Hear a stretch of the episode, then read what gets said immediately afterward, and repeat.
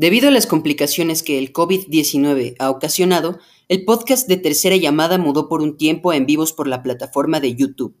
Lo que escuchará a continuación es el audio de nuestro último en vivo. En esta dinámica nos mantendremos por un tiempo. Gracias por su comprensión. Esto es Tercera Llamada. Principiamos. Bienvenidos. Bienvenidos y bienvenidas a este, eh, su programa de confianza, tercera llamada. Estamos aquí en una, en una emisión muy especial, Digin, en el regreso de llamadas, una sección a la que hace mucho no... La quinta resurrección de llamadas por tercera llamada. Sí, eh, lleva un rato que, que no andábamos por acá. No andábamos por acá. Pero, pues bueno, en lo que se van conectando las personas, eh, yo quería agregar algo antes de, todo esto, y es que quizá con el invitado que tengamos lo conocerá más gente de aquí, de, estos rumbos del Internet, al menos más que a nosotros sí. y eh, pues por si hay algunas personas que no conocen todavía este nuestro canal, esto es Tercera Llamada, un canal que llevamos el compañero Paolo y yo desde hace un, poco de tiempo y en el que subimos contenido sobre libros, películas, teatro, música y demás cosas que las personas que subimos contenido a YouTube hacemos. Y eh, nos gusta llamarlo cultura. Entonces, eh, pues eso es tercera llamada. Eh, subimos contenido todos los fines de semana, todos los domingos hay un video o un podcast, este, un, en vivo. Eh, y pues eso, esperamos les, les agrade esta entrevista. Y pues es momento de presentar al invitado de hoy. Paola, ahora sí. puedes hacerlo. Ahora sí, atención, atención. Bienvenidos sean a, esta, a esta emisión de llamadas. El día de hoy tenemos un eh, un invitadazo muy, muy especial. Em, que, eh, bueno, pues nos viene a, platicar un poco sobre su experiencia como eh, lector y escritor, a darnos algunos consejos de lectura, pero también de creación de contenido. Em, estamos hablando del escritor, editor y creador de contenido, tanto en la plataforma de Spotify como en YouTube, en el canal Teoría del Caos eh, René López Villamar. Un fuerte, un fuerte aplauso. Un fuerte aplauso, por favor. Hola, hola. ¿Cómo están? Bien, muy, bien, Muy contentos. Pues muchas gracias por invitarme. No, muchas gracias a ti por aceptar la invitación. Nada más estoy viendo que en, en, YouTube aún no empieza. No sé si es de esas veces en las que se tarda un poco más en comenzar. Eh, pero... No, yo sí, yo sí lo veo perfectamente. ¿Sí? Ah, perfecto. ¿Estamos en vivo o no estamos en vivo? Alguien manda un comentario. Bueno, no sé si se pueden ver los comentarios aquí. Alguien avísenos si nos está viendo. Por favor. manden, un mensaje por Facebook o Instagram o algo. Díganos, ya te estamos viendo. O no. Sí, sí. Ah, ya, ya, ya, ya, ya, ya. Todo bien, todo bien. Todo bien. Todo perfecto. Bueno, después de esa pequeña duda con aquello de la tecnología, eh, pues estamos muy contentos el día de hoy de tener a René López Villamar con nosotros, conocido en, el mundo del Internet y de los libros como Teoría del Caos. Eh, y pues está aquí el día de hoy para platicarnos un poco sobre varias cosas, más que nada sobre su experiencia como lector y como escritor, em, y para que de paso nosotros podamos aprender un poco acerca de eh, algunos consejos sobre lectura, sobre creación de contenido en esta plataforma y de paso también conocer sus opiniones y gustos sobre algunos temas. Entonces, pues sin más que decir, esto es tercera llamada con teoría del caos y principiamos. Em, bueno, y tenemos algunas preguntas, varias preguntas que hacerte. Al final de este video, si ustedes, los que nos están viendo, tienen más preguntas que hacerle a René, pues eh, va a haber un, momento para todas esas preguntas. Pero pues, eh, primero que nada, queríamos preguntarte, esta es una pregunta que le hacemos a algunos de los invitados que vienen aquí al canal, y, y pues todos en la vida tenemos como ciertas inclinaciones, algunos temas que a los que terminamos de alguna u otra manera refiriéndonos a la lectura, en, en lo que escribimos, en lo que leemos, en lo que vemos. Hay ciertos temas recurrentes y queríamos saber primero que nada cuáles son esos temas recurrentes en, tu vida, esos, esas obsesiones, esas pasiones eh, de René López Villamar. Antes de comenzar, creo que ya vieron que está aquí Nicanor Garra. Se está paseando por el. Entonces, seguro en cualquier momento van a hacer su colita, sus bigotitos a cuadro. Eh, está lloviendo y es un gato que se espanta mucho con la lluvia. Porque, em, y esto, eh, voy a tratar de que llegue a la pregunta en algún momento. el año pasado, eh, justo más o menos por estas fechas, se inundó, se inundó el primer piso de mi casa. Y la forma en la que me enteré de que eso pasó fue porque Nicanor empezó a maullar. Y decía, ¿por qué maulla tanto? ¿Qué le pasa? Y de pronto me asomé y que es que se estaba metiendo un chorro de agua hacia mi casa y el gato estaba así como, tenemos que hacer algo para pararlo. Entonces, desde ese día le ha tenido muchísimo miedo a la lluvia. Y entonces siempre que empieza a llover, se sube a un lugar alto, a un lugar alto, se acerca a mí como para, como para que lo tranquilice. Y esto viene al caso porque creo que una de mis obsesiones de la vida, que son muchas, son los gatos. En particular mis gatos, pero los gatos creo que eh, es un tema que me, que me apasiona mucho. No siempre fue así, pero eh, me gustan mucho los gatos, convivir con ellos, pero también como eh, tratar de entender cuál es su filosofía de la vida, como qué es lo que los, como qué es lo que los, qué es lo que los mueven. Entonces, creo que, eh, pues claro, esto se conecta como con todo, con mi pasión por la literatura, por eso le puse Nicanor Garra, en, honor al, poeta chileno Nicanor Parra, su hermano, que no es tan miedoso y que entonces seguro no va a aparecer. Eh, pues eh, se llama Constantino Patitas Cavafis, como el poeta griego, solo que la P en su caso es de, es de patitas, y es que la literatura creo que es como lo que mm, atraviesa toda mi vida. Los que siguen mi canal, que me imagino habrá algunos aquí en esta transmisión, pero los que no, eh, sabrán que tengo el cuerpo cubierto de tatuajes.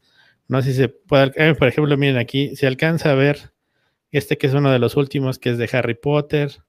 Luego por acá tengo, bueno, no, está muy complicado. Tengo aquí uno del cementerio marino de Paul Valéry y así tengo todo el cuerpo cubierto de tatuajes, pero todos son citas literarias. Todos los tatuajes que tengo son citas literarias. Hace un rato que no me he tatuado porque no se me ocurre que otro libro tatuarme y además me estoy quedando sin espacio, pero eh, siempre, eh, como que en ese sentido, siempre vuelvo a los, a los libros, eh, a la literatura, que yo creo que es como la obsesión como central en mi vida y todas las, todas las obsesiones que van eh, entrando y saliendo de mi vida siempre, siempre están relacionados con la literatura.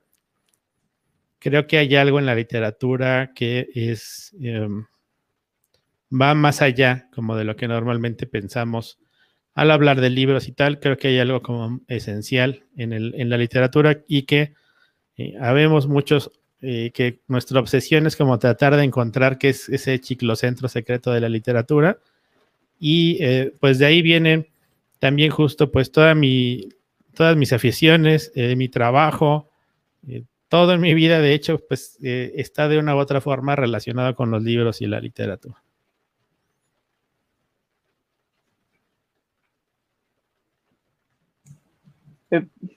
Otra, otra cosa que nos llama mucho la atención de, bueno, de, de tus videos, pero no solo de, de, los videos, sino también Em, de algunos artículos em, en, la, en diversas revistas, en Tierra Adentro, por ahí también revisamos algunos de la revista Hermano Cerdo. Este, pues uno de los, uno de esos eh, temas recurrentes es el, es el cine. Y entonces eh, queríamos preguntar también cómo, cómo se ha adentrado en este, en este, en este mundo también de, del cine y, el, y en el y o, qué, qué, películas, qué directores, qué géneros han despertado también este interés por, por, este, por este otro arte. Bueno, me vas, a me vas a hacer llegar un poquito. Justo hace unos días hablaba con mi novia y le decía que me frustraba mucho que siempre que hacía videos sobre cine nadie me pelaba, que si no hablaba de literatura me decían, eh, no, estás, este, no, no, no, no, no hables de cine, no hables de otra cosa, queremos que hables de libros. Es más, solo habla de Roberto Bolaño y de Thomas Pinchon. Entonces, eh, pues me, pone muy contento que haya notado esto. Me gusta mucho, me gusta mucho el cine. Y creo que eh, el cine me gusta mucho desde chiquito porque eh, con mis papás me han inculcado mucho el gusto al cine. Una vez a la semana siempre íbamos al cine y lo seguimos haciendo religiosamente hasta el año pasado, en el que se volvió imposible ir al cine, pero eh, siempre iba al cine, pero en realidad no, nunca pensaba tanto en el cine como arte, hasta que vi em, Lost Highway de David Lynch. Vi Lost Highway y dije, ¿qué jalada es esta? y seguí mi vida, pero algo se me quedó ahí metido. Entonces, varios años después, vi Mulholland Drive. Y cuando vi Mulholland Drive de David Lynch de nuevo, me voló la cabeza. Pero eh, eso lo menciono justo porque yo la primera vez que vi Los Highway, por el que en español se llama Por el lado oscuro del camino, creo, eh, dije, ¿qué jalada es esta? Y, seguí mi camino, pero después, ante uh, Mulholland Drive, no tuve de otra más que como eh, que, me volara la cabeza. Recuerdo mucho que cuando la vi, estaba en una sala de cine en la que estaba yo solo con una sola persona más ahí. Y creo que por lo mismo, pues no les importaba eh, tener el sonido como súper alto.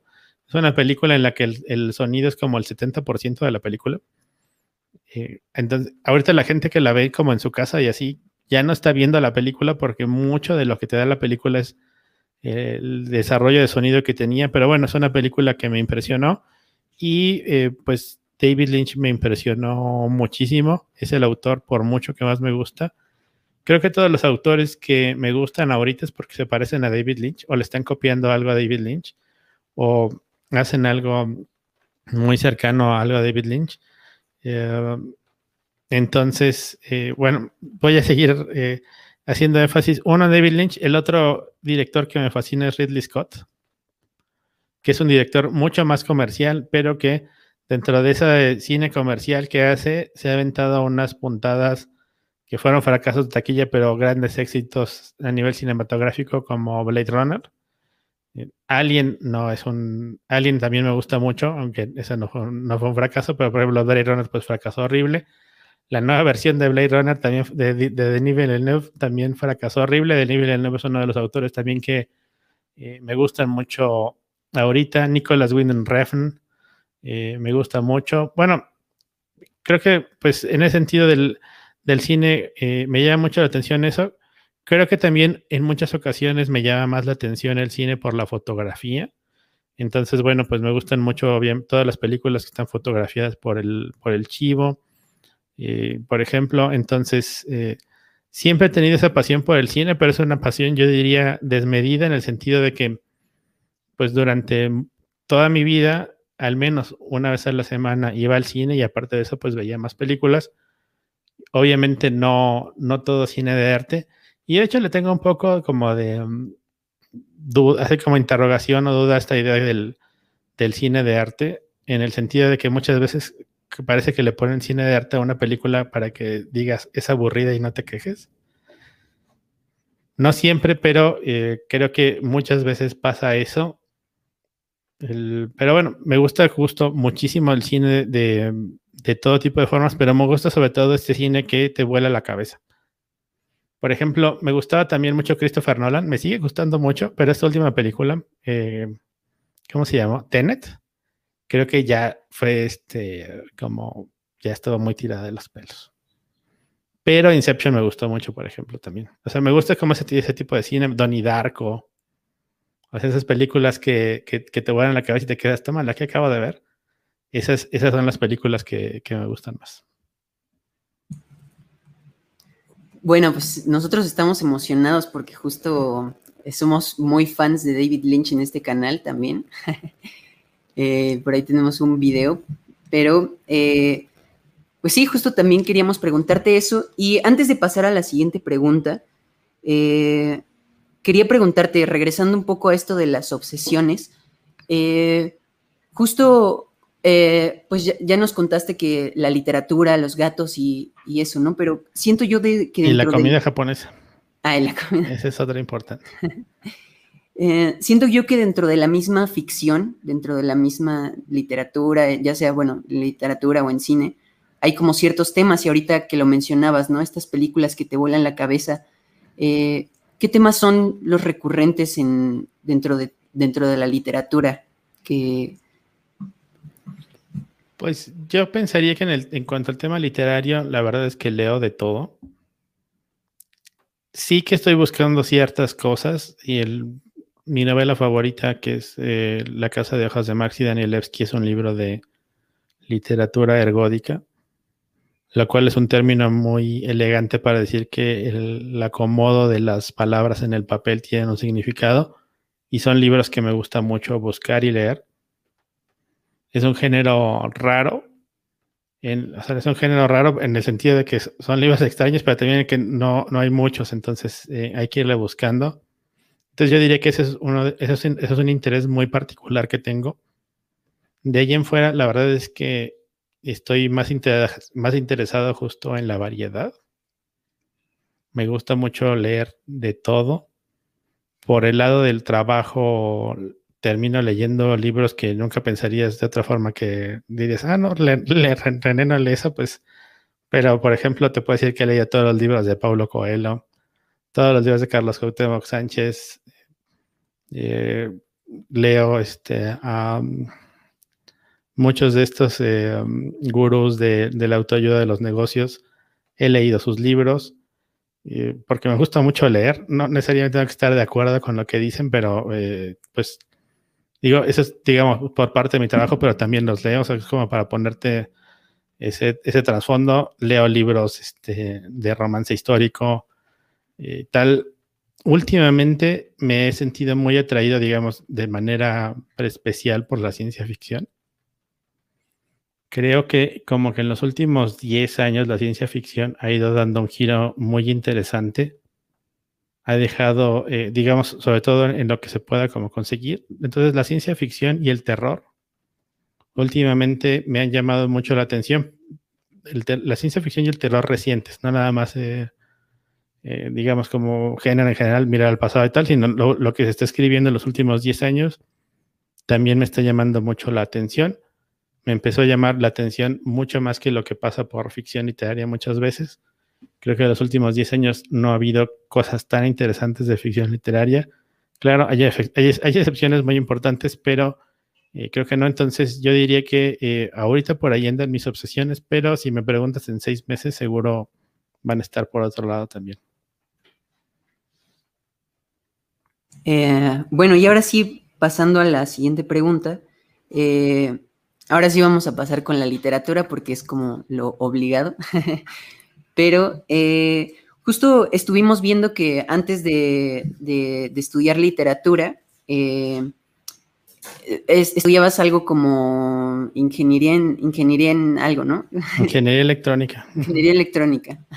Entonces, pues nos interesaba mucho saber en qué momento como que das este paso de, del interés por, la ingeniería a la literatura, ¿en qué momento se vuelve esa tu, tu pasión o, ya desde antes estaba ese gusto por, por la literatura? No, ya estaba desde antes. Eh, es un tema que desde niño me gusta mucho leer.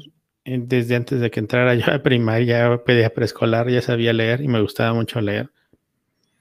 De, muy niño, eh, mi madrina me llevaba a una librería que estaba sobre insurgentes y llevaba yo ahí mi, domingo y veía yo qué me podía comprar con eso que tuviera. No me alcanzaba para nada. Eh, me acuerdo muchas veces que tenían que usar los, los libros, usaban su descuento de empleados para que me alcanzara a comprar el libro que quería. Y lo que más leía en aquel entonces, si no me equivoco, era Sherlock Holmes. me gustaba mucho. Luego, muchos años después, descubrí que esos libros que leí de Sherlock Holmes eran versiones eh, abreviadas de sus, de sus cuentos, pero, eh, pero bueno, me estoy, me estoy perdiendo. El punto es que eh, desde, desde muy joven me gustaba mucho leer. De hecho, yo creo que más bien cuando estuve en la preparatoria y en la universidad, se me había olvidado que me gustaba tanto leer porque me dejé absorber como por la locura de la escuela y de pensar en qué vas a hacer con tu vida y ese tipo de cosas que uno cree que son importantes cuando tienes 16, 17 años, 18. Eh, y cuando entré a estudiar letras, pues me volví a sentir en casa. Después de, después de muchos años. Yo creo que el, la parte de la ingeniería, eh, la física y las matemáticas me gustan mucho sí, una de las cosas que me sirvió estudiar ingeniería es entender que no soy ni de lejos lo inteligente que hace falta para tener una carrera en matemáticas o en física, que por ahí eh, nunca, o sea, siempre iba a ser como un espectador viendo lo que estaban haciendo los demás. Entonces, no, no, no creo que eso esté mal, pero no es lo que quería eh, dije, bueno, pues, pues sí, matemáticas, física, nunca voy a tener la mente de Albert Einstein, jamás. Como siquiera para aproximarme a entenderlo, menos como para pensar en poder hacer un aporte mínimamente significativo.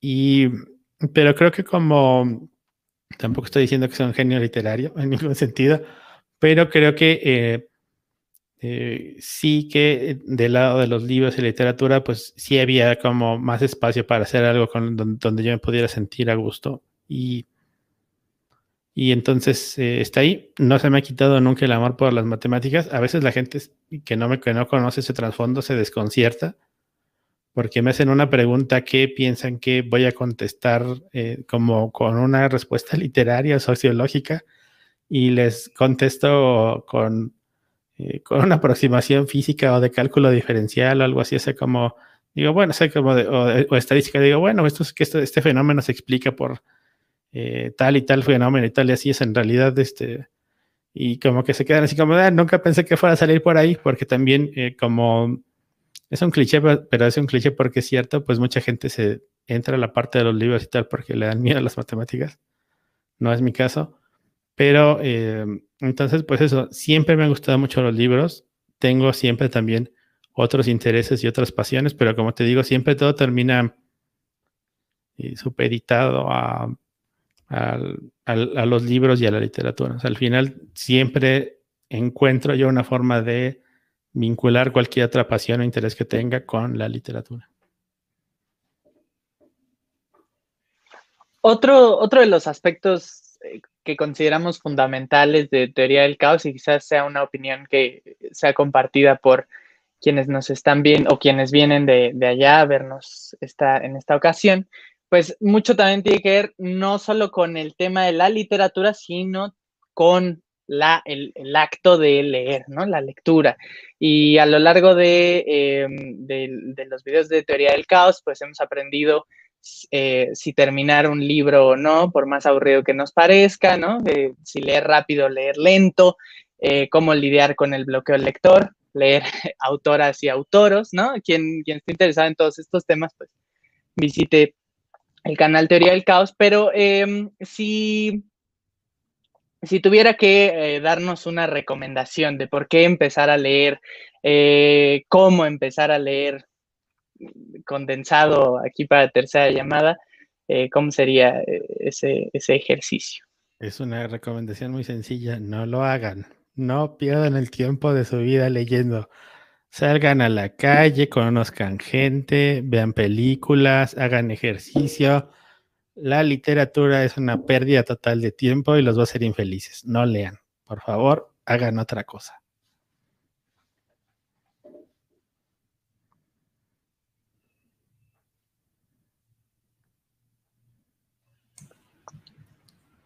Ok. Pausa para asimilar todo esto. Pausa dramática. Pausa dramática. sí, sí. Mm. Em,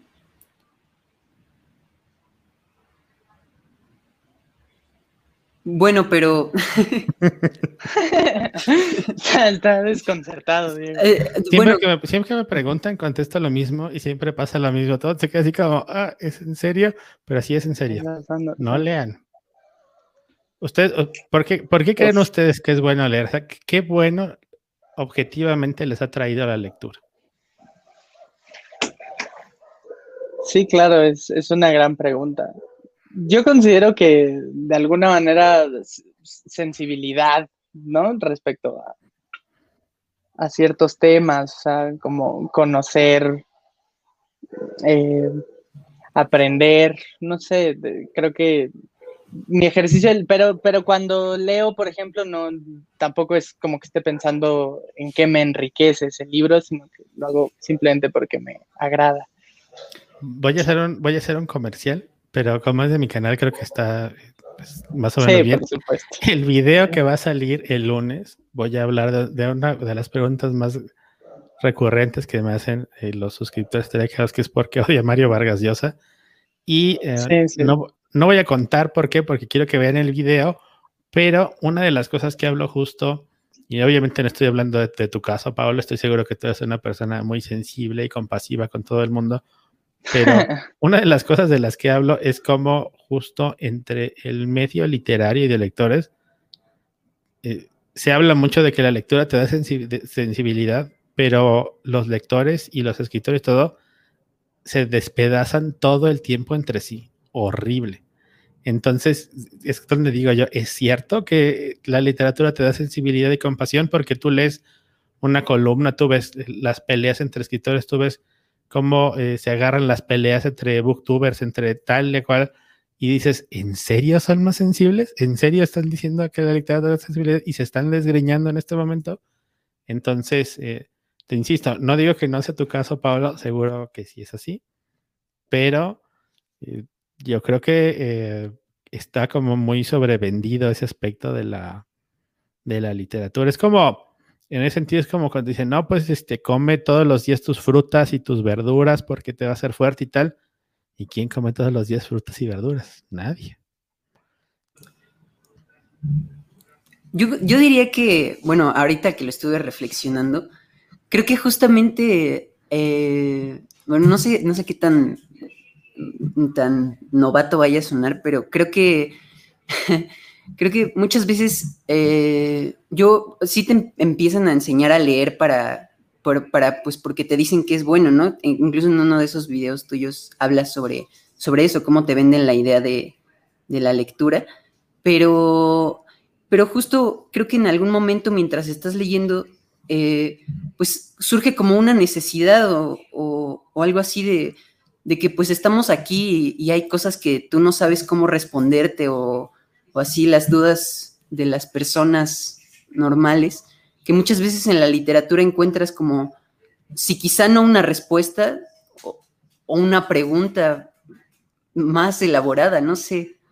Sí, pues esto es algo que siempre repito en los videos, que es una frase de Kafka que dice que la función de la literatura tendría que ser eh, una, la literatura tiene que ser un hacha que rompiera el, mar helado para llegar como a nuestro, a nuestro, a nuestro centro, ¿no? Creo que en general, o sea, que un poco de lo que hablábamos antes, ¿no? Esa creo que es la función de la literatura. Es un hacha que nos va a romper el hielo que tenemos en nuestro entorno a nosotros y nos va, obviamente, esa ruptura del hielo pues nos va a inundar y va a provocar un montón de cosas. Y hay dos problemas con eso. El primero de esos problemas es que en realidad, pues, ¿quién quiere que le dé un hachazo? Nadie.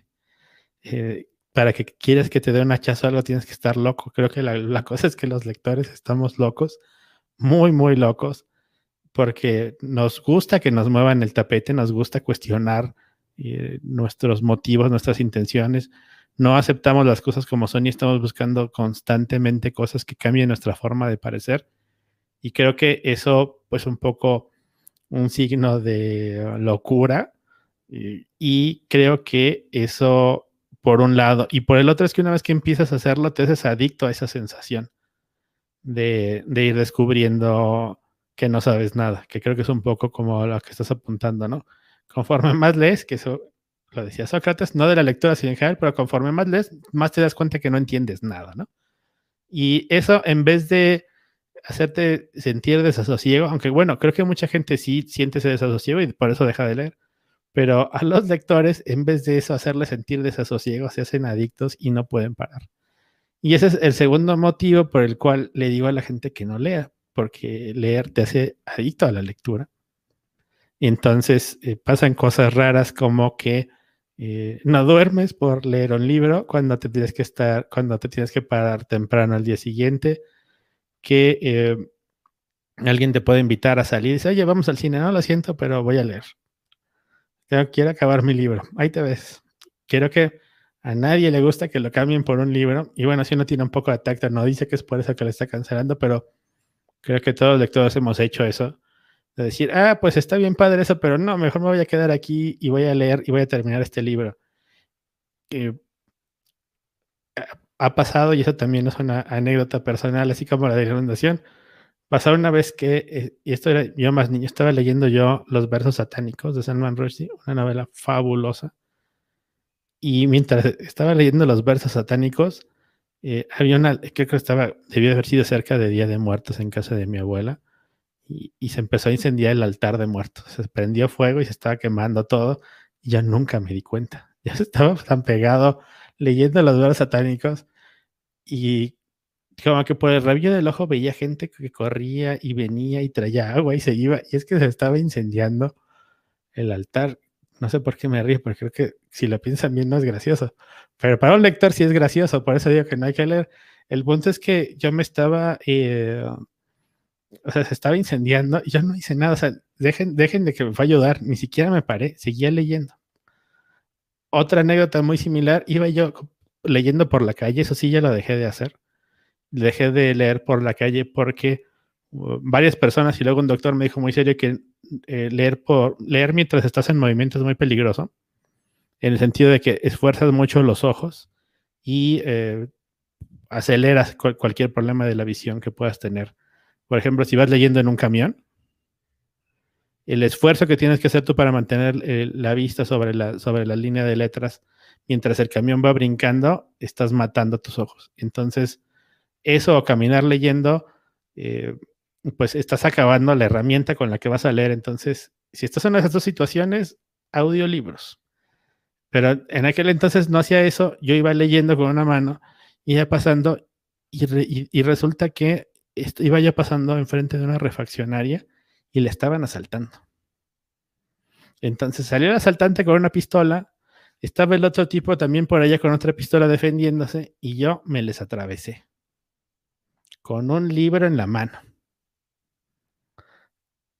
Hasta que escuché el disparo y volteé y vi como un humito saliendo del, del, piso, del piso de que alguien había disparado al suelo Dije, creo que aquí hay algo mal, debería de, ser, de alejarme de este lugar. Me tardé un buen rato en descubrir que lo que estaba pasando es que estaban asaltando el lugar y había una balacera. Y yo me había atravesado en la balacera por leer.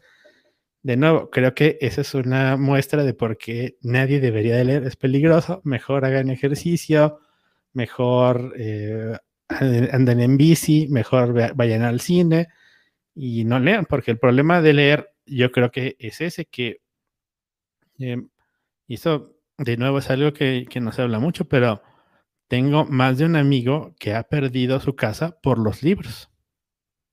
¿Cómo? Porque tienen tantos libros que sus muros se han venido abajo, porque sus bibliotecas, los muros no aguantan el, tanto el peso de los libros y se van abajo de los muros y se quedan sin departamento, sin casa y tal, porque se les caen encima los libros. Entonces creo que eh, eso, eso le pasa a la gente cuando empieza a leer y le gusta porque no puede parar.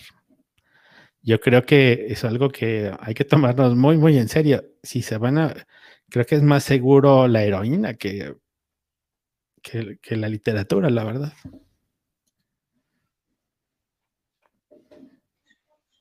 O sea, leer puede matarte. Sí, no, bueno, el, algo que em, Puedes leer ahí, por ejemplo, a Enrique Vilamata, Suicidios Ejemplares, y bueno, muchísimos ejemplos, pero la cantidad de escritores que son asesinos o que se han suicidado o que han matado a alguien, si, lo hace uno como una estadística, eh, creo que sí, eh, eh, va a ser muy obvio que los escritores es una de las profesiones, es una de las profesiones más desquiciadas en el mundo.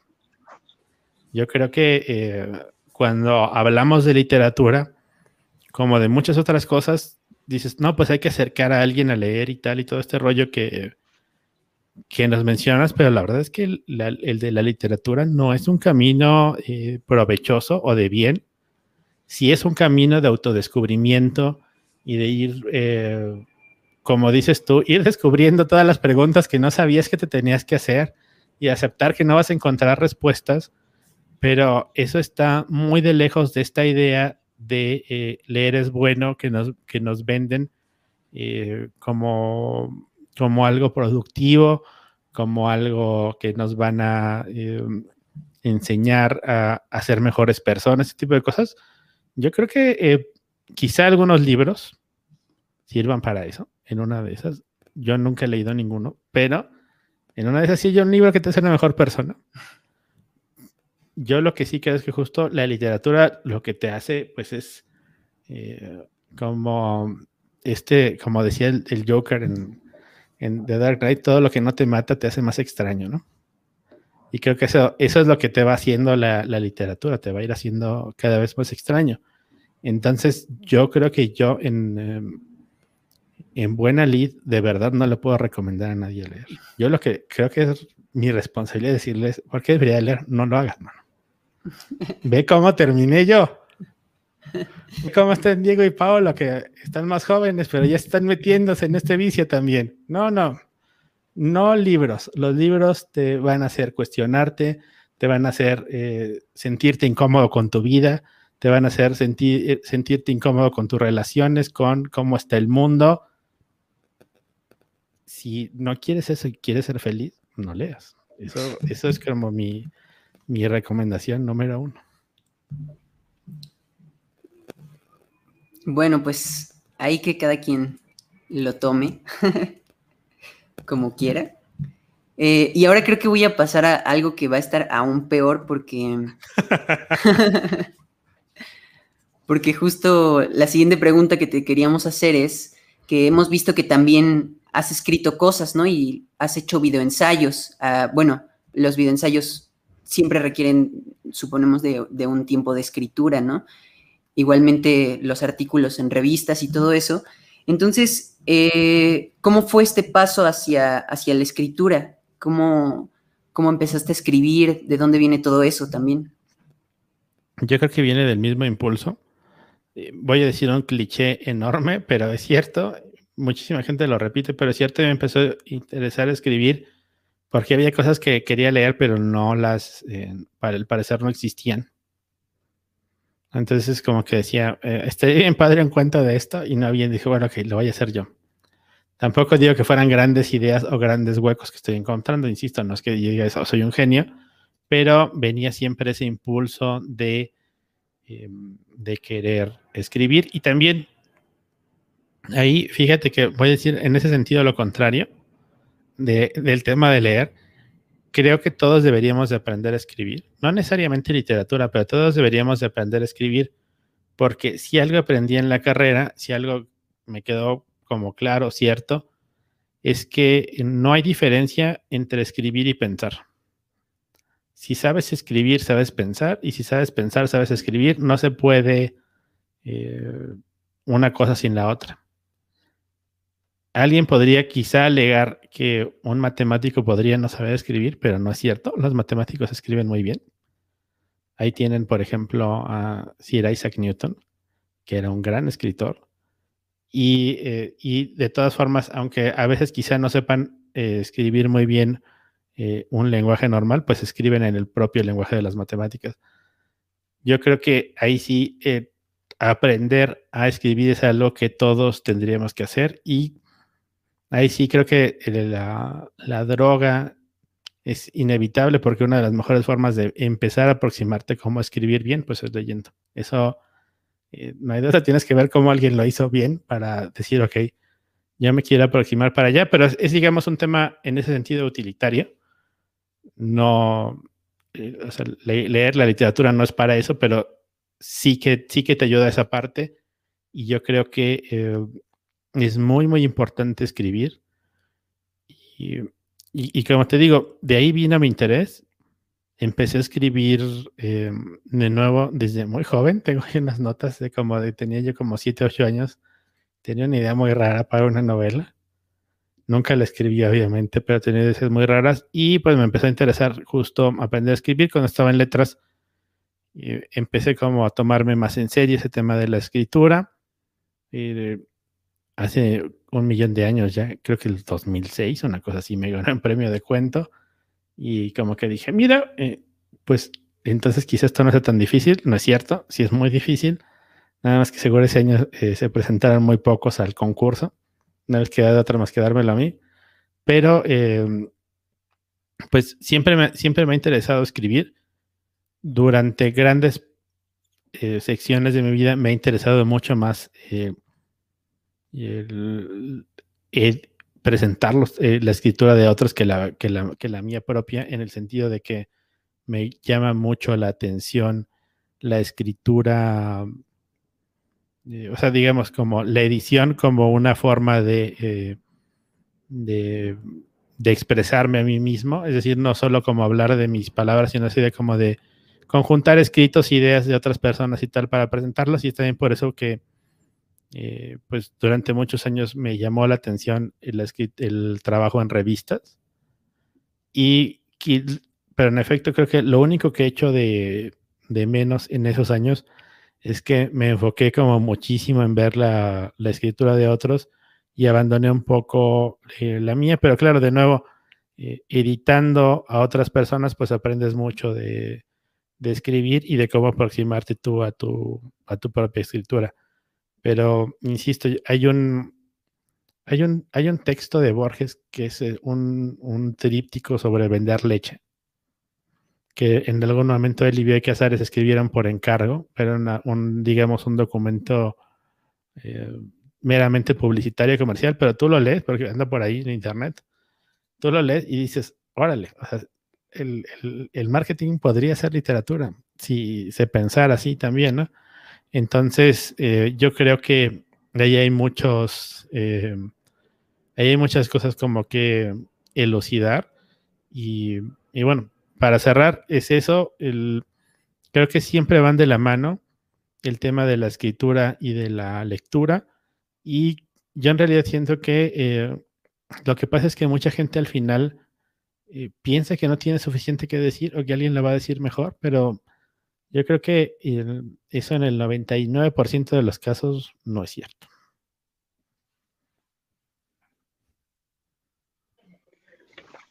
Pues ya nos platicó un poco sobre esto, sobre este mm, traslado de la lectura a la escritura o la lectura como este mal necesario este, para, la, para la escritura. Y, pero también queríamos preguntar eh, cómo es entonces ya el, ya así como de lector a escritor, pues este paso a los contenidos digitales, en qué momento desea abrir el espacio de teoría del caos y empezar a hacer estos, estos videoensayos. Bueno, en realidad el teoría del caos existe justo desde 2003, 2004, pero era un blog. Es decir, pues solamente era solamente el escrito. Conforme fueron cambiando las redes sociales, como todos, fue brincando de una en otra la parte en la que Twitter era la red social preferida de todos la sufrí mucho porque no lo no la entendí y a la fecha no, no disfruto ese estilo confrontacional de Twitter, de, de estarse tirando netas y sobajando todo el tiempo los unos a los otros. Entonces, como que dije, bueno, creo que aquí se acabó, porque aparte como que esa llegada de Twitter y de Facebook y tal, pues coincidió con que la gente dejó de leer blogs como los leía antes. Pero de, bueno, de esa lectura de blogs, pues es que conocí justo pues, prácticamente todos mis amigos. Todos teníamos blogs y nos comentábamos y tal. Eso ya no existe. Eso se, eso, eso digamos, fue un momento muy específico en el internet y se perdió.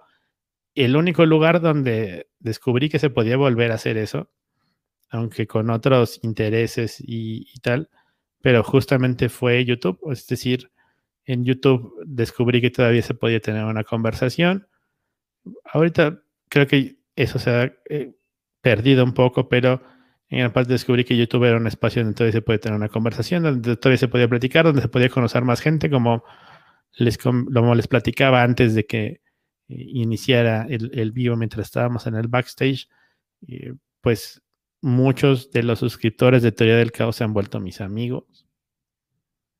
Y eh, sobre todo gente de otras ciudades, de otros países, que eh, hemos encontrado esa afinidad. Y de hecho es por eso por lo que, eh, por lo que, por lo que hago Teoría del Caos, porque creo que esa parte es lo que hace valioso en sí, no el contenido, no que, no que alguien lo conozca, sino el, las relaciones, las afinidades que se pueden ir encontrando en el camino, porque pues esto también, no sé si me lo vayan a preguntar, pero muchos lo preguntan y dicen, ¿cuánto ganas? Va a teoría del caos. Más bien pregúntenme cuánto dinero pierdo. No, no lo pienso como dinero perdido, porque pues es algo que, que me gusta hacer, pero eh, si hiciera una evaluación de, de, de teoría del caos como proyecto, estaría bien en el rojo, ¿no? Entonces es eh, en donde no termina estando en el rojo justo es cuando eh, considero estas amistades, estas afinidades, estos encuentros que se, que se pueden dar, las recomendaciones. Creo que eso es algo a lo que no se le puede poner precio, pero eh, sí lo tiene porque en el sentido, pues, en un sentido, digamos, no monetario, sino de esfuerzo, pues incluye justo pues el, todo el trabajo que está detrás de tener un canal de YouTube que creo que también eh, al final lo que ustedes también lo saben porque están en esto, el, lo que ve el, el, suscriptor, el quien está viendo tu video, es el 5%, es la, es la punta del iceberg de todo el trabajo que, eh, que lleva a llegar a ese punto, ¿no?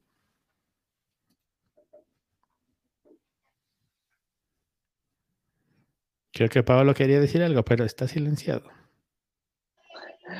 No, no, no. Este, mm, bueno, eh, todavía tenemos unas, unas preguntas eh, anteriores al, a nuestra famosísima ronda relámpago. Eh, pero no sé si Diego quiera comentar algo respecto a esto. Ah, no, no, no, más bien, justamente hablando de estos primeros pasos de teoría del caos, estos primeros pasos del blog al YouTube y y todo, eh, recordábamos, viendo tus videos anteriores, cómo en, todos había una especie de, eh, el ingrediente secreto, podría decirlo yo, de todos esos videoensayos, era justo que tú cocinabas algo mientras hablabas de ello, o había tomas de la Ciudad de México mientras, mientras hablabas de los libros, de, las películas, de las reflexiones. Eh, y justo queríamos preguntarte acerca de ello porque pues vemos que incluso siempre que presentas tu canal es un canal sobre, eh, sobre libros, películas, comida y más, ¿no? Entonces justo queríamos saber cuál es, cuál es la importancia para ti de, la cocina eh, y de la Ciudad de México, bueno, de, de grabar todos estos pasajes. Bueno, una de mis obsesiones vitales de siempre es la ciudad en donde vivo, que es la Ciudad de México ya no es una, yo no diría que es una obsesión como principal, como durante mucho tiempo lo fue, como de que sí pensaba mucho la ciudad. Ahorita creo que ya es algo como que ya absorbí, como que ya totalmente me siento parte de ello y no lo necesito estar pensando todo el tiempo. Pero eh, me gusta mucho la ciudad y algo que eh, no me gusta de cómo se presenta la ciudad es que es una ciudad inmensa, pero siempre en las tomas de la Ciudad de México sale Paseo de la Reforma, Chapultepec, eh, si, te, si te apura mucho Santa Fe, así como si hay otra toma Santa Fe para que vean que sí hay cosas modernas, el Zócalo y se acabó. Y esa no es la Ciudad de México. Es, digamos, el corredor turístico de la Ciudad de México, pero no es la Ciudad de México. La Ciudad de México es un lugar horrible en el sentido de que, pues, es, hay crimen, hay eh, está, está notoriamente sucia. Ahora que he viajado más a otras ciudades en el mundo, cada vez me brinca más lo sucia que está la Ciudad de México todo el tiempo. Eh, es una ciudad eh, que tiene un clima muy extraño. Cuando no hace mucho frío se inunda y cuando no hace mucho calor y cuando no es temporada de ratas. Eh, pero más allá de todas esas cosas, es una ciudad que no creo que tenga igual en el sentido de que las cosas que aquí pasan cosas que son imposibles. O sea, que tú dirías que son imposibles y de pronto las ves que pasan aquí en la ciudad. Y tampoco quiero romantizar eh, mucho esa parte porque creo que a veces es, como un poco eh, romantizar la precariedad y de que estos, estos milagros negros de la Ciudad de México parecieran estar muchas veces relacionados con la pobreza, pero sí que es cierto, pero también, y creo que por ejemplo, y es algo que mucha gente que viene de otras partes de, México no me lo acepta, pero digo que aquí la gente está claro, mucha gente en la Ciudad de México es muy cruel y es muy dura, pero algo que sí he visto que pasa aquí que no pasa en otros lados es que siempre hay alguien que te va a ayudar. O sea, si te pasa algo, siempre te va a siempre alguien puede llegar a ayudarte, ¿no? Me decían que no, que pues hay mucha gente que, pues, por ejemplo, pues, te asaltan y nadie, nadie interviene, ¿no? Pero, pero sí me ha tocado, por ejemplo, que en, ver en otras partes del mundo que, por ejemplo, alguien va en su bicicleta y se cae, y pues a todo el mundo no le importa, si como ah, te caíste hasta un lado, déjanos pasar. Eh, y aquí, si vas en tu bicicleta y te caes, alguien se va a parar y te va a preguntar si estás bien, si necesitas cambiar tu cadena, si, porque sí, ¿no? Entonces creo que eso se me hace eh, maravilloso de la, de la Ciudad de México. Y otra cosa que tiene maravillosa la Ciudad de México es la comida. Tenemos una comida muy variada, no solo la mexicana, sino que aquí puedes comer prácticamente comida de todas partes del mundo. Eso también es raro, no, no, no todas las ciudades son así. En definitiva, no todas las ciudades son así, pero aquí puedes comer comida muy buena de todas partes del mundo y aparte con sabor mexicano. O sea, todo tiene chile. Yo no como mucho picante, casi no como, pero eh, no importa, o sea, le, echamos chile al sushi, le echamos chile a las arepas, le echamos chile al chaufán. bueno, mucha la, la, comida vietnamita ya tiene mucho chile, no hace falta más, pero a todo le queremos echar chile, ¿no? Entonces creo que eso me gusta mucho. Creo que el comer es algo que eh, me gusta mucho, como se notará por mis enormes cachetes, pero también creo que eh, la comida y la gastronomía, de nuevamente, y creo que en eso se parecen mucho a la literatura, están ahí no solo para llenarnos o para hacernos bien, justo que era lo que hablábamos antes. Claro, sí, porque, y, aquí creo que voy a volver a dar una vuelta de tuerca más sobre el tema de no leer. Y es que, eh, que a veces también pienso que estas preguntas sobre, oye, alguien que no lee, ¿cómo lo invitas a leer? Es como si preguntas de pronto alguien, oye, alguien que no come, ¿cómo lo invitas a comer? Bueno, es muy sencilla. Si no comes, te vas a morir. No obviamente no estoy metiendo a México en desórdenes alimenticios. Hay todo un rollo ahí. Eh, no es mi intención en ese sentido hacerle eh, burla a nadie de cualquier programa que pueda tener de un desorden alimenticio, sino que voy al tema de que eh, la comida va mucho más allá de, ah, mira, esto, es esto, esto te da nutrientes, mételo a tu organismo porque te va a hacer bien y te va a dar energía. Eso creo que es cierto en un nivel como muy básico, pero también es muy falso porque no comemos por eso, o sea, comemos porque estamos, sobre todo nosotros los mexicanos. Eso creo que, que no sé, por eso creo que quiero meterlo aquí, porque eh, sí he estado en contacto con culturas donde la gente come porque tienen que comer. Y ya, ni sale hecha su comida porque es como, oh, hora de comer. Listo, volvamos a trabajar. Pero aquí en México comer es disfrutar en familia, es un momento de convivencia, es un momento, por ejemplo, aquí en la Ciudad de México de nuevo, yo no le prestado atención a esto, pero los locales de tacos, a muchos extranjeros les maravillan porque está gente de todas las clases sociales, de todos los niveles, todos, todos se juntan en la calle a comer al mismo tiempo, a la misma hora. Y eso en muchísimos otros países jamás va a pasar. O sea, que se junte gente de diversos niveles educativos, económicos y tal a comer con las manos en la calle es algo así como para muchas culturas y para nosotros es normal. Entonces yo creo que tiene que ver con muchas cosas, pero también tiene que ver con que justo este universo de sabores, de colores, de aromas que tenemos en México eh, nos hace pensar la comida y no solo nuestra comida, sino otras comidas también como una parte esencial, ya no digamos de nuestra cultura, sino de nuestra humanidad. Y yo creo que eh, va por ahí el, tema. Entonces, para mí es como súper importante la comida. Y de nuevo, es algo que no puedo, es igual que la Ciudad de México, no es algo que yo pudiera separar de la literatura, sino que como que siempre veo cómo pueden relacionarse. Justamente ahora que mencionó la literatura, antes de pasar a la siguiente pregunta, em, nos comenta, dibuja libros. Oye, René, ¿y te puedes ver rehabilitado de esa adicción a la literatura? ¿Puede uno volver a ese estado previo a la lectura y la escritura? ¿Vale la pena buscar el retorno? Yo creo que es un tema que me he planteado en varias ocasiones. Y creo que como toda, como creo que como toda adicción debe, debe existir una cura. A veces me he preguntado, esta no es la respuesta, pero es algo que me he preguntado. A veces me he preguntado si fuera feliz, ¿dejaría de leer? Digo, no, es la respuesta porque ya lo probé y no, ser feliz no me quita las ganas de leer, pero eh, creo que sí he visto mucha gente que ha dejado de leer, que le gustaba mucho leer y pasa a un momento en el que de pronto dice, no, ya no leo, que igual puede tener muchos libros en su casa, pero hace mucho que no los ha abierto. Creo que, em, entonces en ese sentido, creo que sí hay un antídoto a la, a la literatura pero no sabría yo decirte cuál es. Sí sé que eh, muy probablemente tengan que ver con un tema de eh, dolor y no saber cómo manejarlo. Entonces creo que quizás sea un antídoto que sea peor que la enfermedad, pero si existe, creo que hay mucha gente que deja de leer, igual que hay muchos escritores que dicen, bueno, ya estuvo, ya no voy a escribir más, como Juan Rolfo, y que dijo, bueno, aquí ya hice, hice, hice dos libros que nadie más va a poder superar, ahí las tienen, ya me voy creo que es muy probable que haya gente que diga, ya estuvo, ya no quiero leer.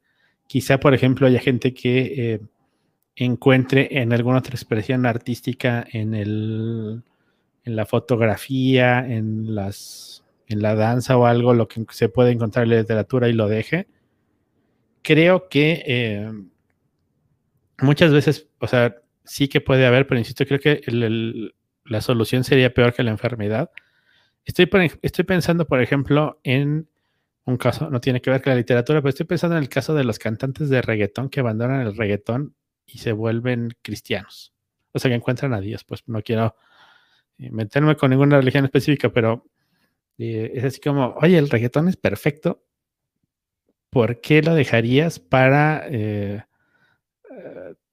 otra cosa, no? La que sea, que ellos pueden llamar Dios, pero ¿por qué si ya lo tienes? lo estás dejando. Entonces yo creo que pueden pasar cosas así con la literatura. Yo dudo mucho que me vaya a pasar, pero no lo descarto. No, no descarto que en 20 años de pronto diga, ah, sí es cierto, me gustaba mucho leer y ahora ya no leo nada. Y tampoco creo que, pero, y es un poco el, al, punto de lo que preguntaba Paolo, yo no tengo ningún problema con la gente que no lee. O sea, de verdad no lo tengo y no tengo ningún problema con que no lea y no quiera leer o que haya leído y no haya leer. No creo que justo leer te haga mejor persona o diga algo de ti o lo deje de decir. Entonces creo que si el día de mañana dibuja libros o yo o quien sea, eh, deja de leer y, ya nunca vuelve a leer un libro en su vida, está bien. O sea, creo que no, no es algo que se, pueda juzgar o que digas tú, uh, qué, qué gacho, o uh, perdí el alma o algo. No, yo creo que está perfectamente aceptable y bien que quieras dejar de leer. Pero eh, ya no encontrado el antídoto. Tampoco estoy haciendo nada por buscarlo. En vez de eso, compro libros y libros y libros y no los leo. Y, aparte de eso, tengo suscripciones a servicios de libros que ni siquiera uso a veces, pero pues que no puedo parar. ¿Qué, qué te puedo decir? Creo que ya eso ya ofendió mucho a Paolo, ya mejor se fue. Sí, no puedo soportar tanto, tanta verdad. bueno. Em, Estábamos hablando mal de ti, Pablo, mientras no estabas. Ah, ya lo veré después. este, bueno, quería, bueno, también la, la, siguiente pregunta que habíamos, que habíamos pensado es, eh, pues, pasado, pasó algún tiempo para que regresar a Teoría del Caos, ¿no? Ya hablamos un poco de, ese primer momento, de esos primeros, de esos primeros videos, pero eh, pues tomó un tiempo para que regresara, hubo, hubo algún momento en el que fueron transmisiones en vivo y ahora está en, formato podcast y y, con una dinámica muy, muy distinta, yo diría muy, muy pandémica, ¿no? O sea, a veces está de fondo el, el, búnker y, hay personajes, eh, Jacinto el robot y el doctor Ambrosius y otras locaciones, y juegos ahí con la temporalidad. E, este, este, esta, este nuevo ejercicio, esta nueva manera de, de traer a teoría del caos, es solamente por, un, tema, por un tema de pandemia o, por qué el cambio eh, tan notorio en el, contenido?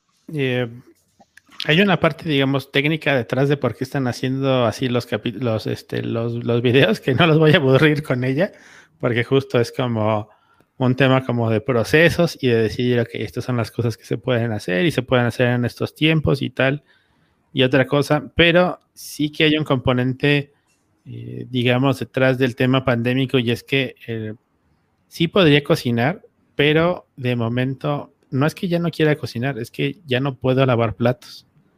Eh, me volvió loco el tema de lavar platos en la pandemia porque vivo yo solo con mis dos gatos y aún así siento que siempre estoy lavando platos como para un batallón. Entonces, em, eso me empezó a ser como de, ah, voy saliendo, voy saliendo de mi casa, voy a pedir algo de comer para no tener que ensuciar nada de la cocina. De pronto, está lleno todo de platos sucios. ¿Cómo pasó esto? Entonces, eh, eso es un componente grande de, eh, de, por qué no está la parte de cocina. Pero también la cosa es que la parte de cocina eh, de pronto como que se empezaba a volver para mí algo como una obligación, como de pronto decir, ya no se me ocurren recetas que hacer, Dios mío, ¿qué hago aquí? Ya no quiero comer otra cosa, quiero comer lo mismo que la semana pasada. Y no puedo. Eh, pero nunca fue mi intención que la, que la, que la cocina eh, fuera como siempre el 50%. Se empezó a volver así, pero siempre le diera como decir, se puede estar pensando en literatura en cualquier lugar, incluyendo mientras te estás haciendo un huevo frito. Esa era como la, mm, eh, la postura en ese sentido y creo que pues es un mensaje que ya quedó, o sea, pero creo que justo como que se empezó a pasar a, este, tú cocinas mientras hablas de literatura y ese nunca fue como el centro. Ahora, la otra parte que es el, el tema justo pandémico, sí, eh, no había forma de salir a las calles a a pasear, a grabar, a tomar tomas, a hacer tomas de la ciudad y tal, ya se está empezando a poder. Entonces, de hecho, en el video del lunes de Teoría del Caos, en el video de mañana, van a ver que otra vez hay imágenes de la Ciudad de México. Pero, eh, pero también con un formato distinto. Yo creo que ese tema de los personajes y tal, eh, lo quiero seguir como avanzando en esta temporada. Pero también, no sé qué también eh, responde la gente a ellos.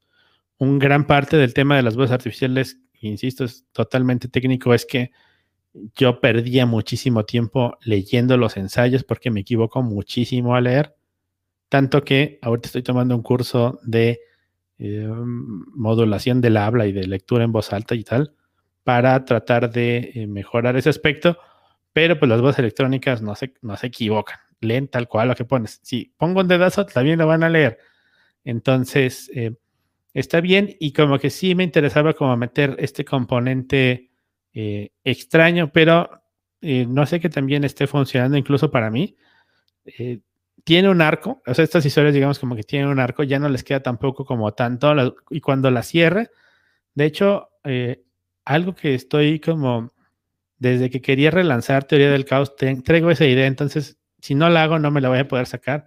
Es que quiero hacer reseñas de productos en teoría del caos. Porque veo un montón de videos de YouTube de gente reseñando cosas. Entonces, eh, quiero empezar a hacer videos que, eh, que, sean reseñas de productos. Por ejemplo, esta goma blanca Facts que tengo aquí en la mano. Estaría bien padre hacer este, una, una, reseña de la goma, porque obviamente no sería una reseña de la goma, sería un pretexto para hablar de libros y de películas, porque es lo que hago yo.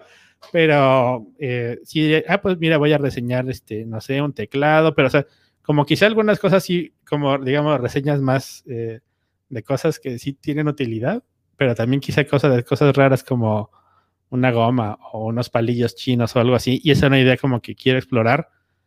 Me da un poco de miedo porque este tipo de cosas, eh, y es algo que he notado cuando, desde que volví a YouTube en ese sentido, este, este tipo de cosas como que el algoritmo las castiga mucho. O sea, que te quieras salir de tu guacal y hacer algo distinto a lo que haces normalmente en tu canal.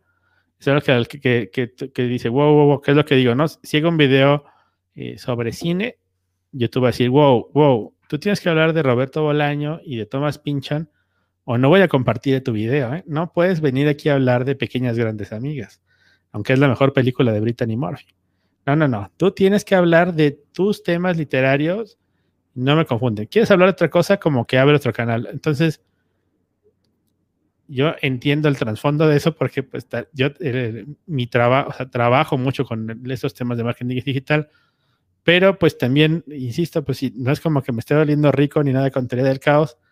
Eh, sí que me importa que la gente vea los videos, o sea, sí, que me importa tener una audiencia, que la gente vea sus videos porque pues si no, no hay conversación, no hay conexión, pero es muy probable que cerrando esta temporada 4 haya un mid-season con eh, reseñas de productos, con eh, literatura detrás, obviamente muy inspirada, por ejemplo, en las instrucciones para dar cuerda a un reloj de Cortázar, que es uno de mis textos favoritos de la, de la vida. Entonces, creo que ya hay como mucho que hacer, pero sí justo como hacer estas tomas de, productos, así como este, con, con, blur y así como van haciendo esas cosas, creo que estaría, estaría padre. Y, eh, y tengo, o sea, tengo muchas ganas de hacer como más cosas con el, en ese sentido con el canal. Platicaba con otros amigos que una de mis frustraciones siempre de teoría del caos es que, eh, digamos, muchas veces mi visión de lo que quisiera hacer y mi capacidad técnica están muy alejadas. Entonces, eh, o, o, cuando la tengo, digo, Dios mío, esto tomaría 10 años y, tengo, y la idea es sacar un video cada semana. Pero, eh, pues creo que van cambiando las cosas. También justo la tecnología va avanzando. Hay cosas que hace 5 años se veían imposible como esto. O sea, el hecho de tener una conversación eh, en vivo con personas y así. Es una tecnología que hace cinco años sí estaba ahí, pero estaba bastante mala. Y en, y en el último año la pandemia obligó a todos a ponernos al día, al super tiro con todo nuestro setup para poder hacer cosas de conferencia. Entonces, eh, creo que eso pues también va a ir abriendo como nuevas posibilidades para el, para el canal. Ojalá y hay gente que, que quiera seguirlo. Sí, sí ha habido muchos comentarios de, de, gente comenta uno de los motivos por los que dejé de hacer videos en YouTube también es que hay comentarios que dices tú, ¿qué les pasa a la gente? Y sí ha habido muchos comentarios muy hirientes de me desuscribo, no me gusta el nuevo formato. Eh, o, por ejemplo, hay gente que no le gusta que ponga premiers en los videos y dice, ¿qué? Esperar una semana para el, próximo video, ni que fueras Beyoncé, me desuscribo. Y yo, bueno, pues no soy Beyoncé, pero ¿qué te afecta, no? No lo sé, pero ahí como muy, ¿qué es lo que decía, no? En teoría es gente que si sigue mi canal es porque le gustan los libros. ¿Dónde está la sensibilidad? ¿Dónde está el no? Es así de, oye, así de, ¿no te gusta Vargas Llosa? Me desuscribo. ¿No te gusta la ciencia ficción? Me desuscribo. Eh, uno quisiera que esas cosas no, no, le afectaran y decir, ah, sí, claro, eh, no oigo, soy de palo, no, pero eh, se van juntando, se van acumulando y como que, como que pues sí, sí llega un punto en el que, en el que se cansan, pero creo que lo que te quiero decir al final es que creo que algo que no quiero que vuelva a pasar es que se encasille el canal en un formato y luego yo mismo ya no sepa cómo salir de ahí. Entonces quiero ir intentando cosas nuevas.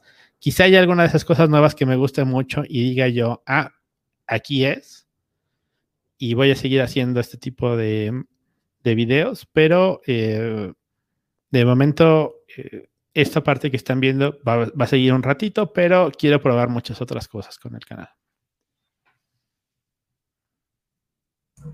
Muy bien. Y antes de, antes de continuar, porque nos faltan eh, dos preguntas, tenemos dos preguntas más y una ronda relámpago, que es la que hacemos generalmente en este tipo de, este, de transmisiones.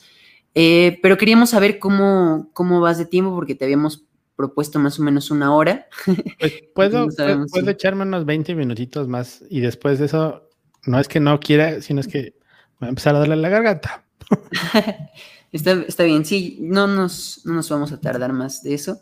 Pero bueno, este, justo queríamos preguntarte, ya englobando todo teoría del caos en todos sus formatos, eh, ¿qué es lo que, cómo es que haces estos videoensayos, ¿no? ¿Cómo es el proceso de, crearlos? ¿Cómo, qué, viene primero? ¿Qué, eh, ¿Cómo decides los temas y todo eso?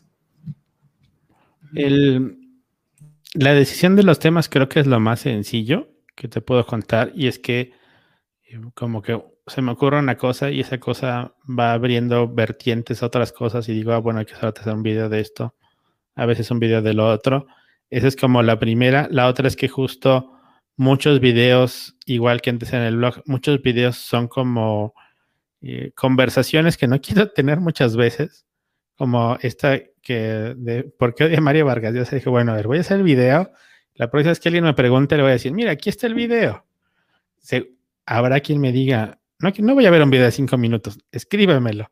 Pero bueno, ese es su problema. Yo ya le contesté, si no quiere darle play y perder cinco minutos de su vida, es su rollo. Pero creo que esos son los dos caminos. O sea, es una, es una eh, bolita que inicié con la primera entrada que hice en el blog, que no recuerdo de qué era, pero digamos, eso pues fue abriendo eh, más preguntas y más preguntas y más preguntas y sigo viendo cómo contestarlas y de pronto una de esas preguntas en realidad una pregunta gigante.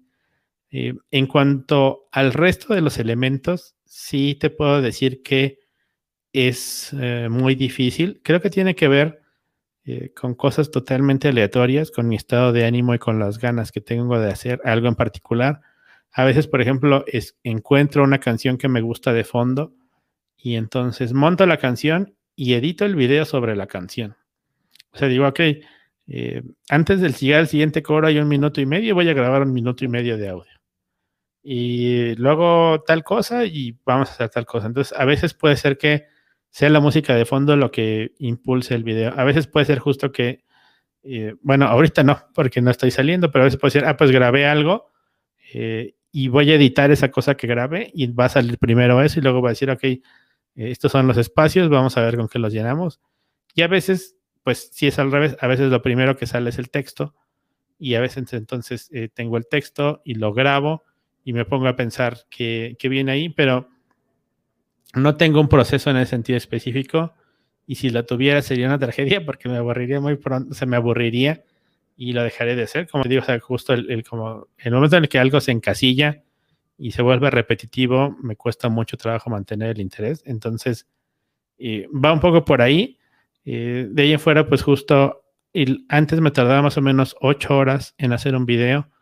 Ahorita me estoy tardando entre dos y tres, entonces puedo hacer tres, tres videos en un día.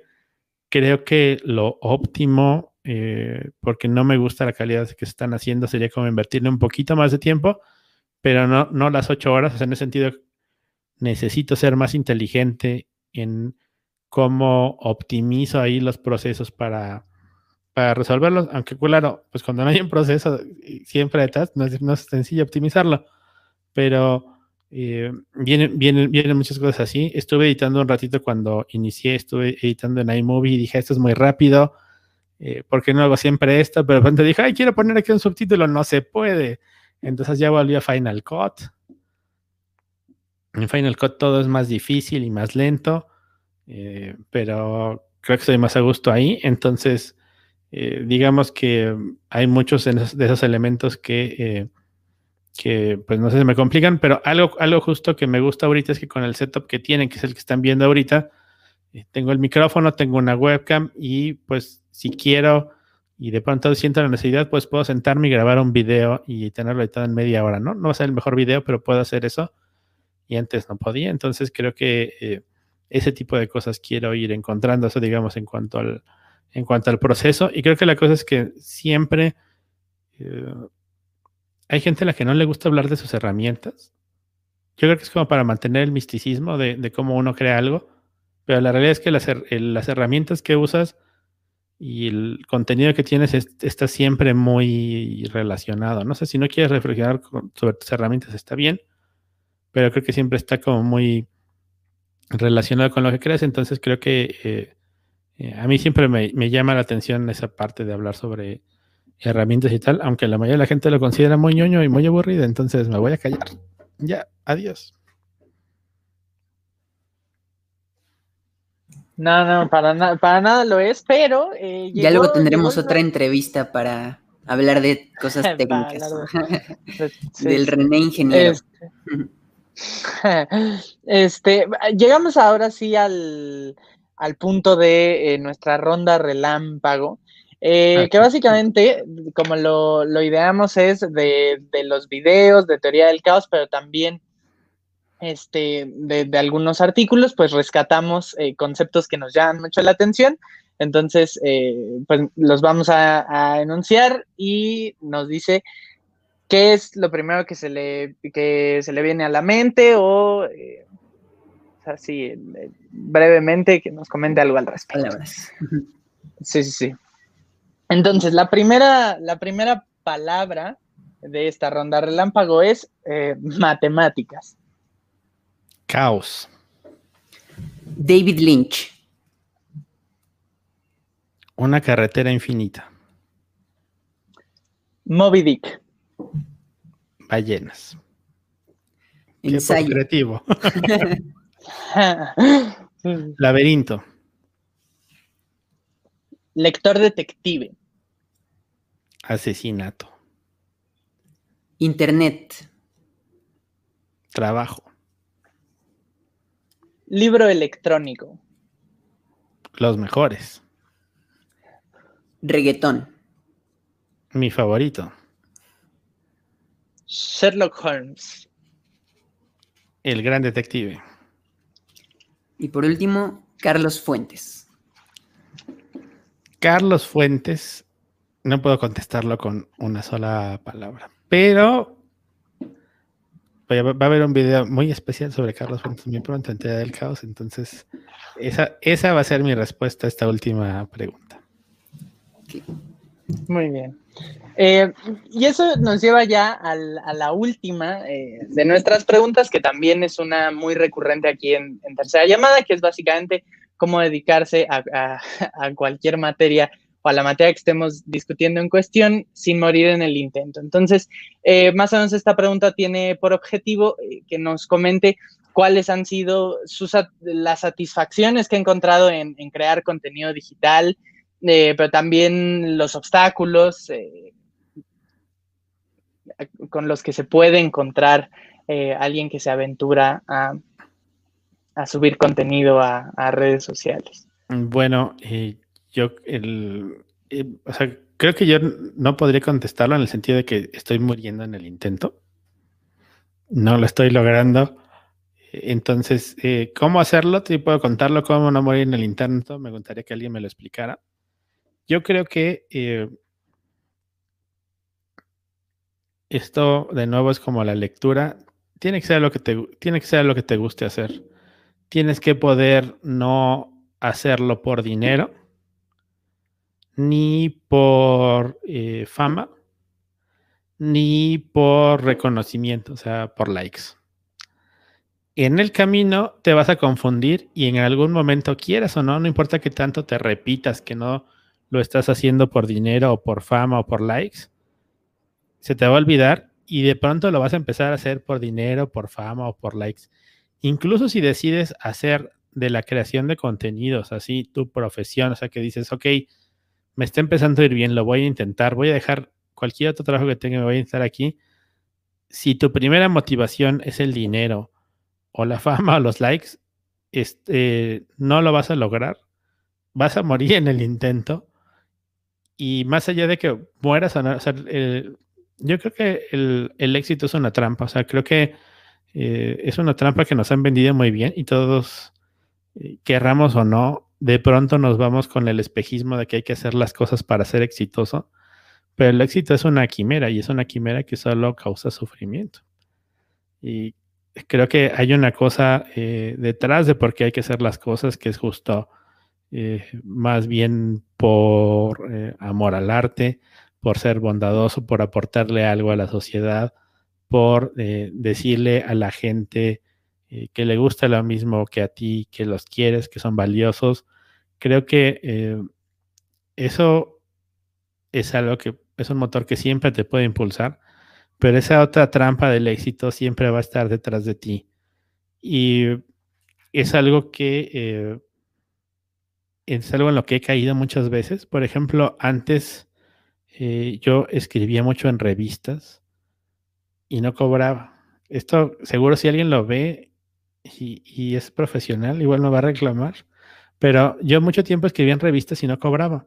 Había revistas que abiertamente me decían, eh, es que nosotros no le pagamos a nadie, aunque no es cierto, si le pagaban algunas personas, pero en otras, eh, pues no, no importaba y, escribía ahí y, no pagaba y no cobraba. Pero llegó el momento en el que empezaron a pagar por escribir. Y al principio está bien padre, ¿no? Cuando dices, ah, este me, me, me acaban de, este artículo que está aquí, me pagaron una, una cosa de nada, pero me pagaron. Entonces, ah, yo soy profesional, yo puedo decir que soy escritor, estoy cobrando por mi, estoy cobrando por mis letras. Eh, pero dos años después, yo seguí escribiendo mucho, pero le empezaba a decir que no a la gente que me, que me decía que no me iba a pagar. Y empezaba yo a pensar justo en las, en las asignaciones por cuánto dinero eh, me podían dejar y ese, tipo de cosas. Y lo que terminó pasando después de ese, de ese tiempo es que yo estaba harto, porque de pronto de, de ser un placer, se volvió solo un tema de eh, dime cuánto valgo, eh, con, cuánto me vas a ofrecer y qué artículos me vas a ofrecer y todo ese rollo. Entonces, em, ahorita volví al punto uno en el que solo escribo eh, gratis. y yo creo que últimamente cuando alguien me ha ofrecido un pago siempre lo he declinado, pero un poco por eso no quiero decir con esto que esté mal cobrar por nada, ¿no? Pero creo que si dejas que te, que te jale eso, está mal. Y en YouTube también es súper sencillo, ¿no? Porque pues tienes el tema de los anuncios, te van a empezar a buscar anunciantes, las editoriales te van a mandar libros y aunque te digan, te los mando sin ningún compromiso, si tú dejas que se te meta en la mente esa idea de, ah, me enviaron un libro, entonces me están reconociendo, pero para que me sigan enviando más libros no sé qué. Eso no me pasó a mí porque pues yo estaba ya acostumbrada toda la vida que todo el mundo me enviara miles de libros. Entonces, así como, aquí ah, enviarme libros, ok, y mándalos a la... Aquí, aquí, está la pila de libros que me mandan este, sin, sin que yo lo solicite. Pero es muy sencillo que te, que te empieces a dejar de llevar por, por esa parte. Entonces, eh, insisto, no es que no puedas como cobrar por eso, o justo porque quieras... Eh, que haya una, un rédito económico en YouTube, porque aparte si estamos creando aquí en YouTube y en Spotify, eh, Google, que es, un video que ya está, ya, ya está arriba en el canal, Google sí está haciendo dinero por esto. Google está haciendo dinero porque ustedes y, yo estamos platicando aquí ahorita, se están forrando. Bueno, no con esta conversación, no, pero con todo este rollo de creación, ellos sí que están haciendo mucho dinero. Entonces, no creo que esté mal decir, bueno, eh, de mi parte, ¿no? No creo que esté mal, pero creo que cuando eso se vuelve el centro, y es muy sencillo que se empiece a volver el centro, eso o cuántos likes dieron mi video, cuántos dislikes me pusieron, eh, ese, rollo como de admiración, como que la gente te ve en la calle y te saluda y te reconozca y todo, que también es muy sencillo perderse ahí. Cuando dejas que eso empiece a pasar, eh, es donde vas a empezar a morir en el, en el intento. Y yo incluso diría que es así para todo. Eh, no estoy muy seguro, pero creo que es más o menos así para cualquier parte de la, de la creación. Creo que este tema de que la gente que hace arte tenga que hacer de su arte un oficio, o sea, que tengan que vivir de ella, eh, no es algo que funcione bien, aunque la única forma en la que el arte ha podido prosperar de una u otra forma, pues es teniendo recursos para que se cree pero creo que tiene que estar siempre el centro en el corazón que le pongas al proyecto y en lo bien que el proyecto que tengas tú le puede hacer bien a los demás. Si cuando empieza a perder de vista eso, eh, pues es cuando empieza todo a, salir un poco mal.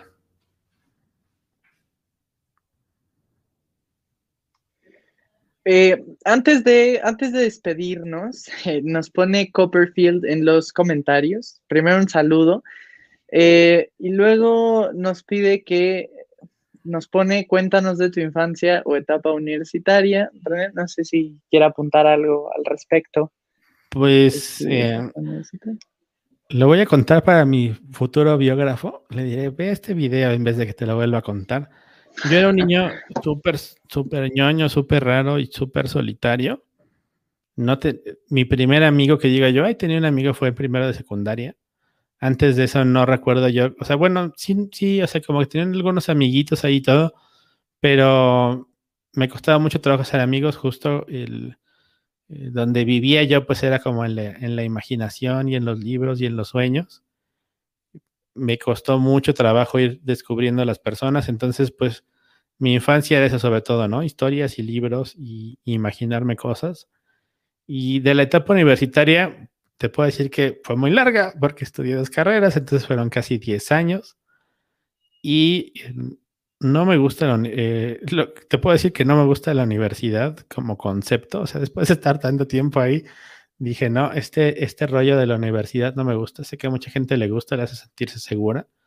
Y a mí eh, creo que es otra, es otra de las trampas, como la del éxito, la, la academia no que no cumpla funciones importantes, pero habría que ver cómo desacoplarlas de ese rollo. En, en la universidad, eh, pero son dos situaciones muy distintas. Y cuando yo estudié ingeniería estaba muy centrado en los estudios y en estudiar y en estudiar y en seguir estudiando y en matemáticas y en física y en que funcionaran los circuitos y en amplificadores de potencia y teoría de control moderno y ese tipo de cosas hasta que exploté y dije, no, esto no es lo que quiero con mi vida.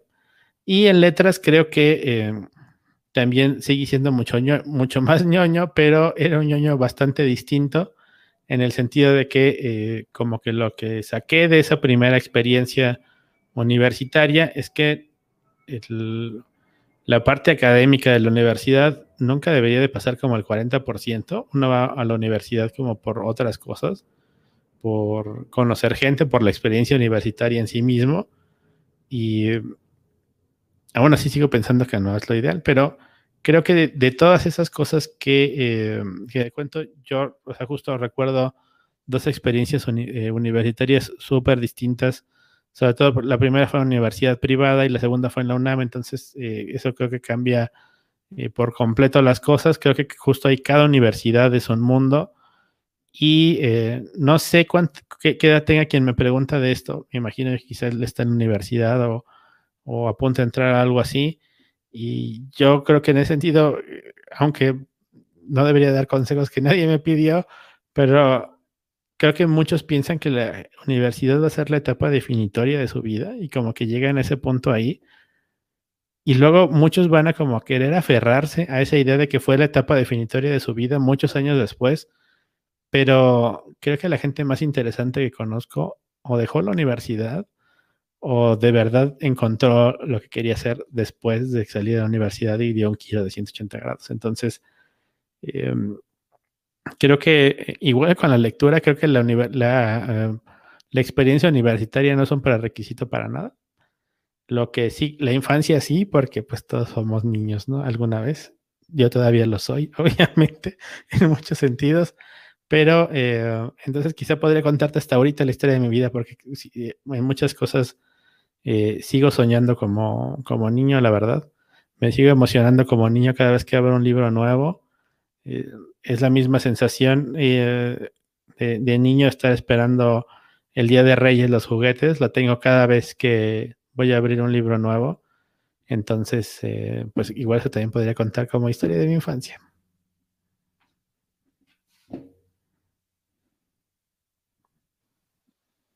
Están, están llegando eh, muchos comentarios. Em, a ver, eh, échense, échense no muy bueno.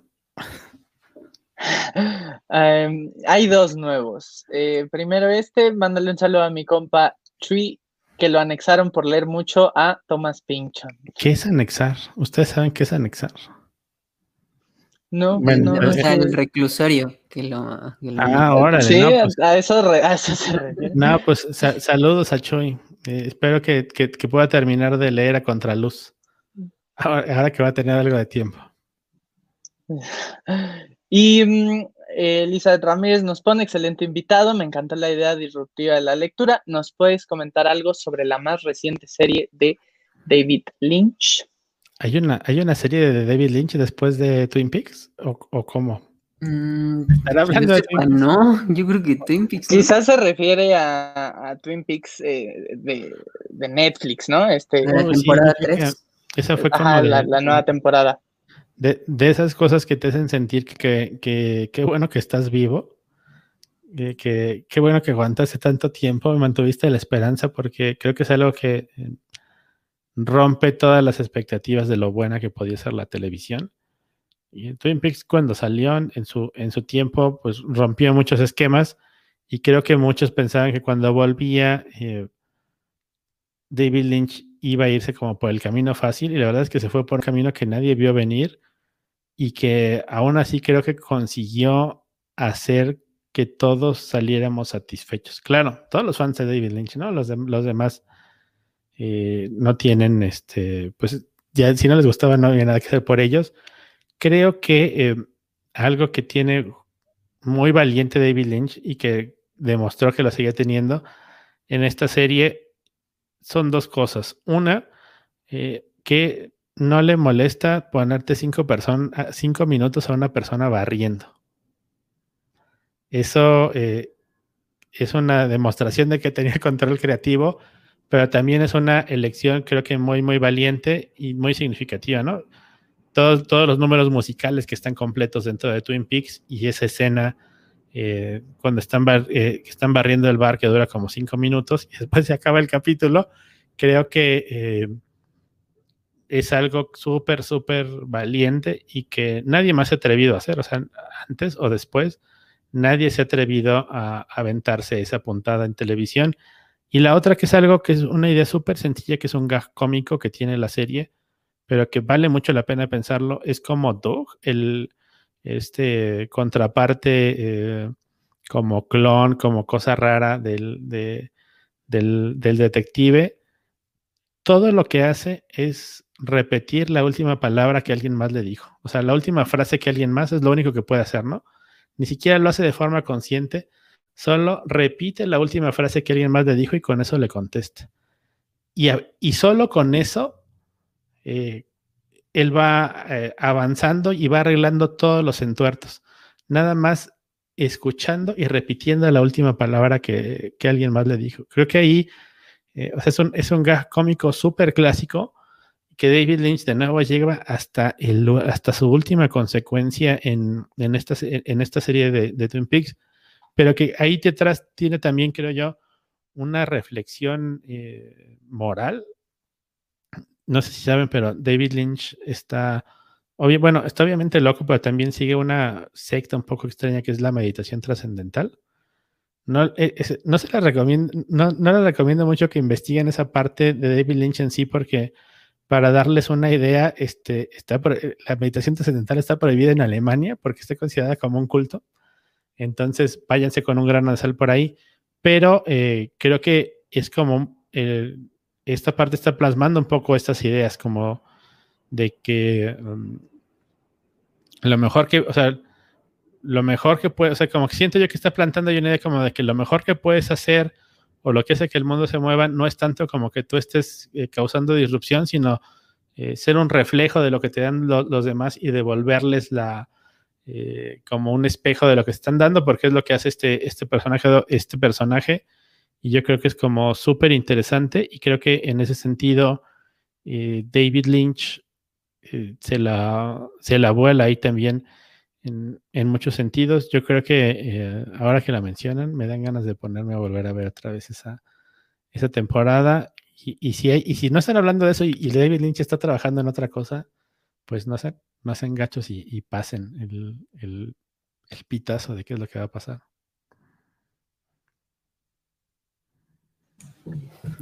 Pero bueno, eh, creo que esas son todas las preguntas por ahora. Y pues antes de irnos, pues queremos darte un muy, muy gran agradecimiento por, aceptarnos esta invitación.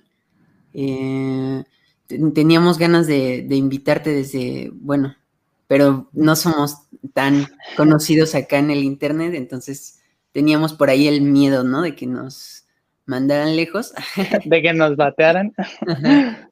Eh, pero muchas gracias, muchísimas gracias por dar este tiempo de, de, este, de, platicarnos todo esto. Creo que nos llevamos muchas cosas que, que pensar y, y, pues nada, muchas gracias. Gracias, Diego y Pablo. Muchas gracias a, a, los que nos estén viendo y a los que nos están y a los que nos vayan a ver desde el futuro o en una de esas desde el pasado también. Claro, claro. Sí, ha sido, ha sido un gran placer. Eh, acá eh, Chuy nos pone que un saludo desde el reclusorio, si se referían a eso. Este, pues sí, lo mismo, muchísimas gracias. Ha sido, ha sido un gran placer poder charlar un poco sobre estos temas y em, pues también eh, decirle a, la, a, quienes nos están viendo que estén pendientes de lo que estamos subiendo aquí en, en tercera llamada y lo que se sube también en teoría del caos. No dejen morir la señal en ninguno de los dos espacios. Eh, y eh, nos vemos pronto.